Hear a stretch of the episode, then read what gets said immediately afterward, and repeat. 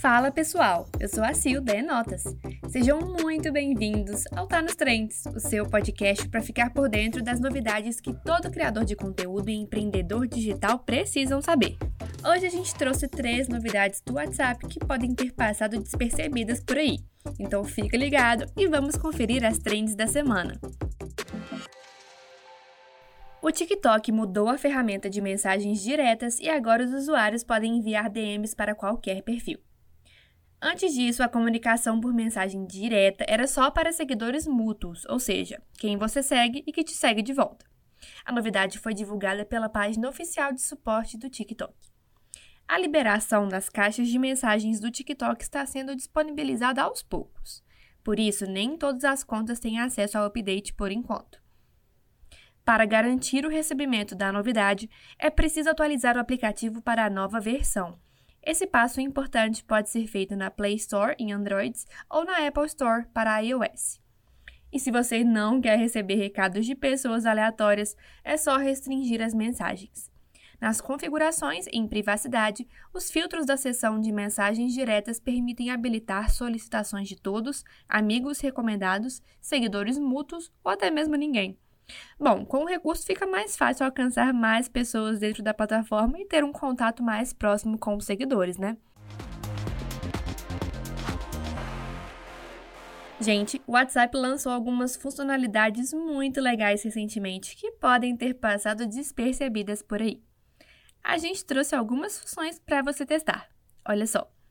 O Comunidades é uma função para que as pessoas que administram vários grupos possam juntar essas conversas em um local só para enviar mensagens para várias pessoas de uma vez. O recurso aumenta o alcance das conversas no WhatsApp e pode ser usado para agregar vários grupos. Com ele, você pode mandar uma mensagem só para 5 mil pessoas, tudo de uma vez. E é claro que o brasileiro fez o que faz de melhor: memes. Teve gente que não entendeu nada. Olha só esse tweet do Fábio. Fui tentar entender a funcionalidade nova do Zap de comunidades e criei um monte de grupos com as pessoas. Desculpem os transtornos. Tudo bem, Fábio, a gente te entende. Mas teve gente que achou a função muito útil. Inclusive, a ferramenta já pode ser usada até para passar fofoca, de acordo com alguns usuários. Já teve gente sugerindo criar, inclusive, uma comunidade de fofocas do bairro. E quem é da época do Orkut aqui? Muitas pessoas lembraram também das famosas comunidades do Orkut. Quem estava na comunidade Eu Odeio Acordar Cedo, levanta a mão. Mas não, galera, o recurso não tem nada a ver com as queridas comunidades do Orkut.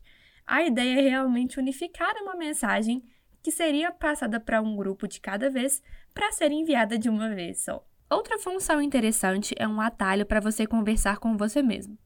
A possibilidade já existia, mas o aplicativo simplificou esse processo ao mostrar a sua foto no topo da lista de contatos. Conversar com você mesmo no aplicativo pode ser útil para criar lembretes, lista de compras, lista de afazeres ou outras anotações que podem ser importantes. Para isso, basta criar uma conversa e tocar em Eu, que aparece com a sua foto no topo da lista de contatos. Antes, muita gente, inclusive eu, criava um grupo ali só com a pessoa mesmo para mandar recados importantes. Agora ficou mais fácil. A plataforma liberou também as enquetes, uma opção para os grupos tomarem decisões sobre qualquer assunto. O recurso mostra quantas pessoas votaram e quem escolheu cada opção disponível. Então, cuidado aí na hora de deixar o seu voto, porque a galera pode ver, viu? Bom, para criar uma enquete é bem simples. Acesse a conversa ou grupo no WhatsApp. No Android, clique na opção de anexo, que tem aquele ícone de clipe, e no iPhone, toque no botão de mais. Depois vá em enquete e agora é só adicionar uma pergunta, em seguida, as opções que vão ser votadas. Pronto, você já pode enviar sua enquete. Esse é um ótimo recurso para aumentar a interatividade do grupo e incentivar os participantes a se envolverem. E por aí, você já conhecia essas novidades? O Instagram vai abandonar o atalho para a aba Loja. O chefe da plataforma, Adam Mosseri, confirmou a informação recentemente. Essa ferramenta tinha sido criada para ajudar as pessoas a encontrarem produtos e comprarem de forma mais rápida, iniciando a experiência de compra dentro do aplicativo. Também era uma função usada por muitos empreendedores e empresas. Mas, a partir de fevereiro, a seção da barra inferior será composta somente pelos botões Página Principal, Pesquisa, Criar, Reels e Perfil. A ideia, segundo o executivo, é simplificar o Instagram e focar a plataforma naquilo que pretendem fazer: unir pessoas às coisas que mais gostam. Basicamente, voltar a focar em conteúdo.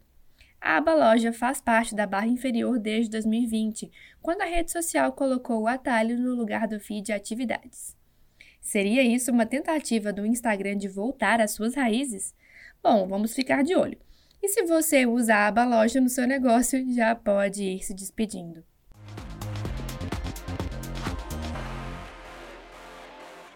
E o nosso episódio acaba por aqui. Eu te vejo na segunda que vem com todas as novidades da semana. Não deixem de acompanhar a gente aqui e seguir o Instagram @enotasoficial para ficar por dentro das trends. Até mais!